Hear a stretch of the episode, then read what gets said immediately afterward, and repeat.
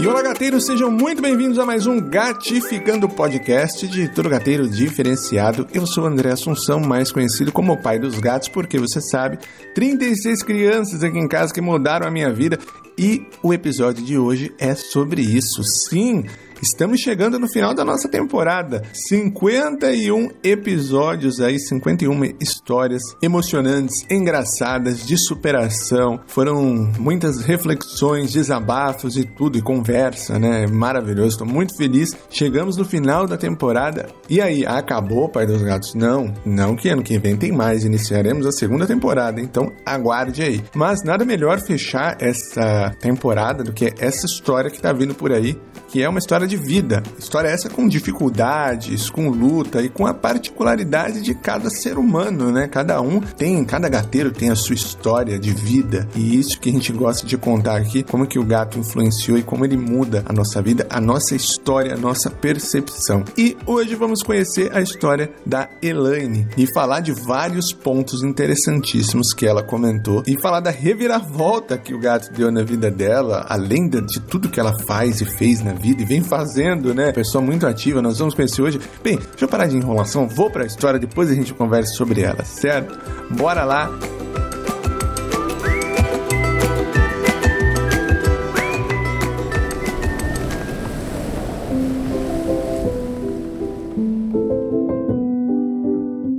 Oi, meu nome é Elane Garcia, tenho 49 anos. Minha paixão pelos gatos vem desde quando eu era criança. Lembro do meu gatinho que se chamava Clodovil. Ótimo nome, inclusive. Era um frajola peludo, todo charmoso e elegante. Nessa época da minha infância, tinham muitos animais em minha casa: porco, galinha, pombo, gato e cachorro. Oh, coisa boa, hein? Eu lembro que todos comiam carne e eu achava estranho porque eles criavam algumas espécies e matavam outras. Não fazia sentido para mim. Eu desde então me recusava a comer animal morto. Olha aí, hein, gateira? Ó, pai do gato também é assim, viu? Eu amava os insetos de todos os animais. Sempre que via um gatinho pela rua, já levava para casa.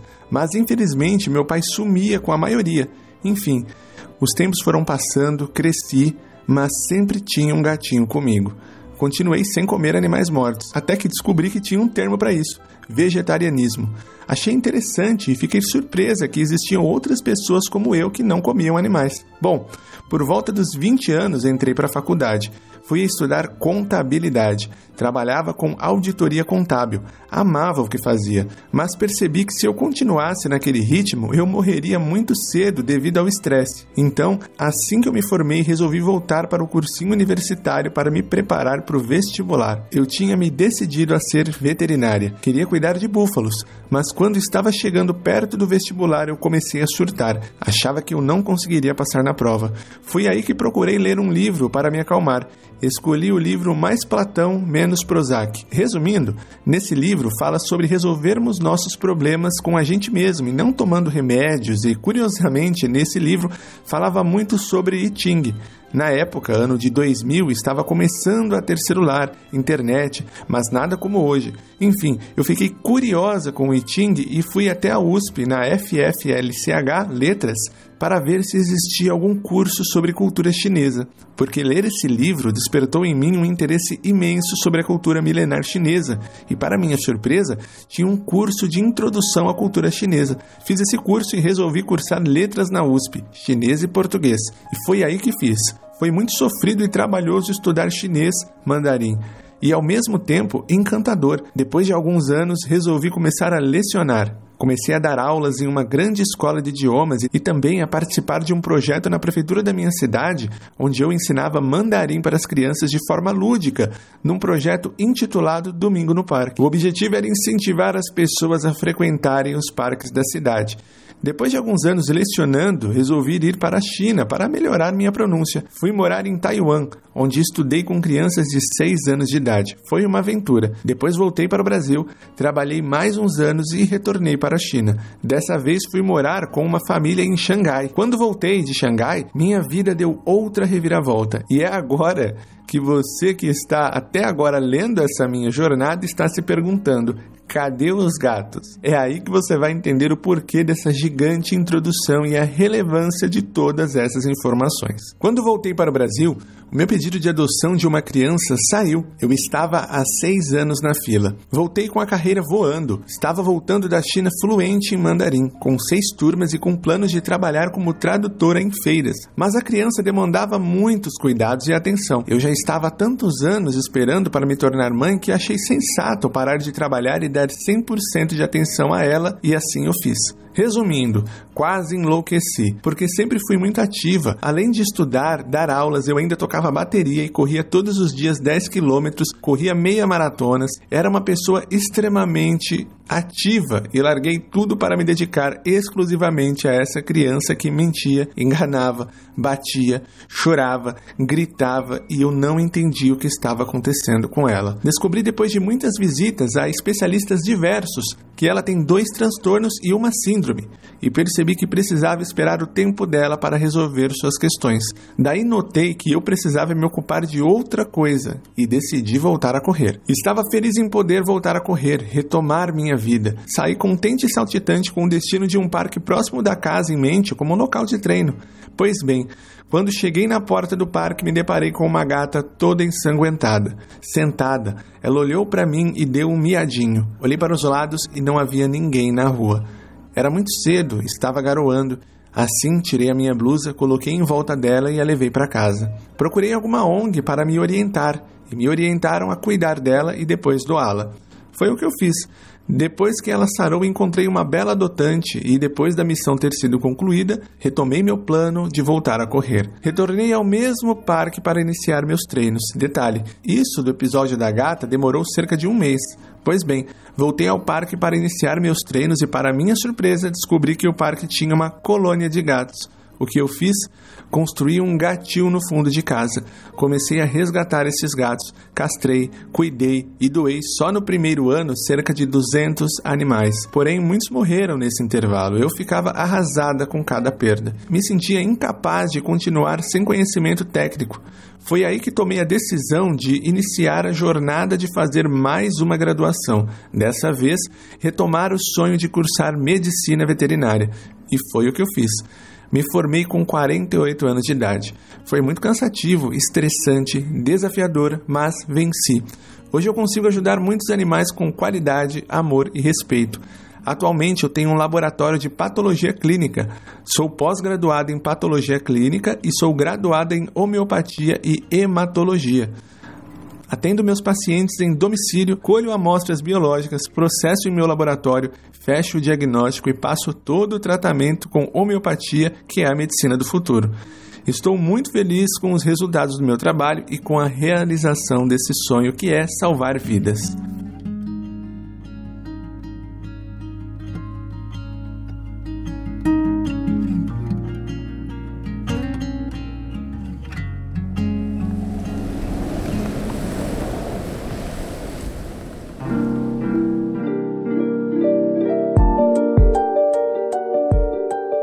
Muito obrigado pela história, Elaine. Que história bonita, uma história de vida, né? Com vários pontos pra gente conversar. O primeiro ponto que ela citou aqui é o vegetarianismo, né? Veganismo, que são pessoas que não comem carne, né? Não comem carne e o veganismo vai mais além, não come nada de origem animal. Para quem não sabe, o Pai dos Gatos é vegetariano. Eu não como carne, mas eu caminho pro, pro veganismo. Cada vez mais eu vou parando de consumir coisas de origem animal conforme eu, conforme eu vou conseguir seguindo, né? Porque eu acho que esse processo ele é muito particular de cada um é, e você vai, enfim, adequando isso ao seu dia a dia, né? E a ideia que ela pôs aqui é muito interessante porque ela é muito sincera, muito real, né? É um questionamento que ela fez como quando criança, né? Crescendo com tantos animais e se perguntando por que que eu como os animais. Bem, antes de entrar nesse papo, eu tô, vou falar para você aqui que come carne. Isso aqui não é uma doutrinação. Aqui a gente conversa, tá? Aqui no, no nosso podcast, porque eu sou assim, eu passo o que eu sou, né? Eu não sou ditador de nada, tá? Ah, você tem que fazer isso, tem que fazer aquilo. Como eu disse lá no início, cada um tem a sua história, cada um tem a sua, o seu modo de pensar, cada um tem a sua, a sua vida que você está trilhando, né? A sua coisa ali, é você. Então, aqui é legal para a gente refletir bastante sobre as coisas, pensar, ponderar, enfim. Sempre é interessante que você pegue alguma coisa daqui da história que faça sentido para você, né? E você reflita sobre isso para te fazer bem, é claro, né? Mas vamos lá, né? Vamos falar sobre vegetarianismo. Eu não como carne já há muito tempo, mas eu já comi. Cresci numa família que come carne e tal. Mas é sempre aquilo, né? Sempre me perguntava, poxa, mas a gente gosta de uns e, e come os outros. Mas a, a, vida ela vai te levando a não pensar muito nisso, né? A carne já chega lá pronta para você, então você nem reflete. Eu tenho para mim, e isso quem come carne também vai concordar, porque eu quando, quando comia carne eu tinha esse pensamento também. Se a gente visse o animal, né, morrendo, esse tipo de coisa, tivesse que sacrificar lá para a gente não ia comer carne, cara. A verdade é essa, né? A verdade é essa. Tanto que é, se você começa a pensar muito, assim, quando você é carnívoro, você começa a pensar muito como que aquilo se deu, você meio que perde a vontade, né? A verdade é essa. Ainda mais a gente que tem esse, essa coisa com gato, né? Que entende, e aí acaba tendo com todos os animais. Eu falo que o gateiro ama todos os animais porque é o que eu percebo mesmo, a gente se importa com todos. E tem que. E o gato, ele faz uma mudança muito grande na nossa vida por conta disso, né? Ele faz a gente refletir bastante. Mas é muito interessante esse ponto, viu, gateiros? E assim, para você que acha que, ah, não, faz mal, tem isso, né? Ah, não, a carne tem proteína. Não, hoje em dia tem proteína aí que você pode comer de tudo quanto é forma, não faz mal. É, é, a não ser que você tenha uma coisa médica, mesmo assim é, ainda você pode questionar e, e ver outras opiniões, porque hoje em dia tem bastante, bastante opção, né, cara, para quem não come carne, até de besteira, né? Você vai nos restaurantes, lugares aí, fritura. Hoje em dia, o vegetariano tá muito bem servido, vegano também. Então é mais uma mudança de vida mesmo, de você refletir e ver o que é interessante para você, né? Será que esse pensamento faz sentido para você? Ah, mas a vaca ela é morta com com respeito lá, tem um veterinário que cuida, ela não sente, mas morte é morte, né, gente? É o que eu penso também, né? Sempre que me falam isso, eu, eu, eu respondo assim, né? Fala, pô, mas morte é morte, o bichinho preferido não, não tá morto, né? E aí sempre vem alguém que fala, ah, mas nós estamos no topo da cadeia alimentar e tudo mais. Não, poxa, a gente já tem opção, se você tem opção, né?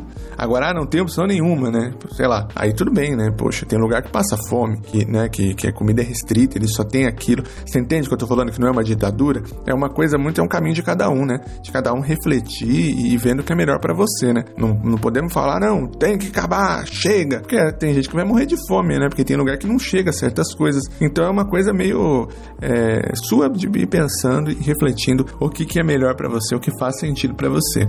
É isso, né? Um dia eu posso fazer um, um se vocês quiserem, né? Uma um episódio especial falando sobre isso, assim, trazendo mais informações, que aqui é mais uma conversa, né? Que eu tô fazendo de coisas que eu acho. Bem, primeiro ponto é esse, muito legal, viu, Helene? Parabéns. E sobre a vida, né? Você vê como que a vida, você tem tudo planejado, ela que, poxa, foi pra China, tava dando aula, estudou pra caramba e veio filho, porque a vida é isso, né? A vida não espera, ela vai acontecendo. E aí ela foi fazendo outras coisas, aí, poxa, resgatou, teve o contato com a gata, conseguiu fazer a doação ali, ela já mostrou essa vocação para cuidar e, e, e passar para uma outra família, né? Essa coisa da ONG, né? essa coisa do protetor, e depois se deparando com a colônia de gatos, não tinha como ficar sem fazer nada. Ela dedicou uma grande parte da sua vida a isso, né? E hoje a vida inteira, né? Sendo médica veterinária e, e, e poxa, fazendo o que faz, né? Tendo a clínica, fazendo tudo lá e ajudando tantos gatinhos com homeopatia, que eu uso aqui homeopatia na galerinha, funciona muito bem, tá? Pra, pra quem acha que, ah, não, que tem um preconceito nisso também, né? Não funciona funciona, não sei o que. Gente, assim, eu usei, funciona. Eu uso até hoje, né? O Miguel foi curado da cistite com um remédio de homeopatia. Homeopatia e ele tomava outras coisas também. Mas, aí, ah, André, mas tem as outras coisas. Então, ele estava tomando outras coisas antes que não tinha funcionado. Ele começou a tomar homeopatia, funcionou. Pra vocês terem uma ideia, né? Então, assim, eu acho que a gente tem que deixar a cabeça aberta para tudo. Mas, assim, ah, o que não funciona, funciona bem. Eu uso aqui, muitas coisas funcionam, tá? Muitas coisas que podem gerar preconceito e tal com a gente aqui, é, eu sempre já fiz muito tratamento com os gatos aqui, reiki, um monte de coisa assim que as pessoas muitas vezes têm preconceito e a gente nota uma diferença muito grande. Depois eu pretendo também, se vocês quiserem, fazer um, um episódio sobre isso, assim, comunicação animal, umas coisas que já aconteceu que, assim, eu sou muito lógico, tá? Não, não fico aqui ah, viajando. Sou muito lógico também. Acredito muito em tudo, mas eu sou muito lógico e tenho uma mente muito crítica. E eu tive muitas provas aqui? Então, assim, não tem como questionar certas coisas, né? A veracidade. Bem, gato mudando a vida, né? Parabéns, Elaine. A prova de que nós temos que seguir o nosso caminho e o gato vai aparecer no momento que tem que aparecer, tá? Vocês terem uma ideia aí, depois de tantos anos, com 48 anos de idade, ela se formou, ou seja, era no momento que tinha que acontecer, né? Às vezes a gente fica, poxa, por que, que eu, eu vou fazer algo agora? Ah, não, tá muito tarde, vai ser difícil. Cara, se você gosta de algo, faça, né? Não espera, não, não espera. Vocês vê só, com mais de 40, ela retomou a, a, o sonho de cursar medicina depois de ter feito tantas outras coisas e tá muito bem sucedida no que fazia. Então, para vocês verem que às vezes tem algo dentro da gente falando pra gente fazer outra coisa, nós temos que dar ouvido para essa voz, né? Que é essa voz que é a voz da verdade, a voz tá dentro da gente, da nossa vontade. Então, que nesse ano que entra agora, e esse episódio é muito pertinente, né, para o ano que, de 2024, que a gente possa ouvir mais essa voz interior em todos os sentidos e fazer as coisas que a gente tem que fazer, né? Essa voz interior aí que fala pra gente cursar tal coisa, para ajudar o animal, para parar o carro na hora e resgatar. Essa voz é a voz que tá dentro da gente, a voz da nossa alma que tá falando a verdade do que a gente deve fazer e ser, né? Se a gente ouvir mais ela do que outras vozes, a nossa vida vai ser bem melhor, viu? Bem melhor no sentido de não nos cobrarmos mais, bem melhor de estresse, é, mentalmente você, você fica melhor. É um trabalho cansativo dela, pra você ver. Muitos gatos ajudando ele é cansativo, mas eu posso afirmar para vocês que é um cansaço diferente, né? É, não é um cansaço aquela coisa mental, estresse. É um cansaço físico, né? Mas você sabe que você tá fazendo algo pelos outros e deixando sua semente do bem ali no exemplo para outras pessoas colherem e se espelhar. É isso e aí continuar esse processo da vida muito doido, certo? Então é isso, né? Deu pra gente conversar bastante hoje aqui, refletir. Fala aí o que, você acha das coisas que eu falei. Bora conversar aí, virada do ano aí, depois, quando voltar, eu respondo as perguntas. E, Elane, fiquei curioso também, conta mais essa história aí, quiser mandar do filho, como que foi com o gato, como que estão as coisas, né? Tudo bem que a gente não se importa muito com criança, né? Depois ela passou pro gato, a gente nem lembrou da criança. Mas, mas manda aí pra gente. Fiquei curioso. A gente quer saber desse futuro gateiro aí, como é que tá as coisas, deu certo, como é que foi com o gato é isso. Então, que bacana, que história maravilhosa. Acabamos o episódio de hoje, gateiro. É... Bora refletir, né? Muito bom para refletir esse ano que tá entrando. Espero que você tenha gostado. Espero que é, essa, esse ano aí, junto com o Pai dos Gatos, tenha sido bom para você. Para mim foi ótimo ter conhecido vocês, feito esse podcast, né? Iniciado tantos shows aí, gratificações. Eu só posso dizer muito obrigado para todos que me ajudaram e estiveram me apoiando nesse ano que foi um ano, né? Que ano, né? Um ano de muita gratificação, muita coisa legal, conhecendo lugares, pessoas novas. E um ano de perda, né? De perda, de, de luta e vencendo, né? E a vida, ela é isso, né? A vida é isso. Então, eu só posso agradecer pela vida, por todos vocês, por todas essas conversas que a gente tem tido. E eu espero que faça tão bem para vocês como tem feito para mim. É isso aqui é o nosso espaço diferenciado. Então, bora lá. Ótimo Natal para você ótimo final de ano, que 2024 seja um ano maravilhoso em todos os sentidos e de aprendizado, né? Como todo ano é também com seus altos e baixos, mas que a gente seja mais forte, mais reflexivo e mais gateiros, tá certo? Então é isso, por aqui um beijo, um ronron, um abraço, feliz ano novo, feliz Natal e até ano que vem. Tchau, até lá. Ai, não solta rojão não, hein? Sem rojão com barulho aí, gateira, hein? É isso. E se você ouvir alguém com rojão com barulho, não vai lá bater na pessoa, dá vontade, dá vontade, chama a polícia, a polícia não resolve, aí sim você bate. A brincadeira. Difícil, né? Protege os gatinhos, põe, põe algodão no ouvido deles, já fiz muito isso quando morava na Zona Leste, era uma loucura, é isso, né? Tudo por eles sempre. Até mais, gateira, até ano que vem.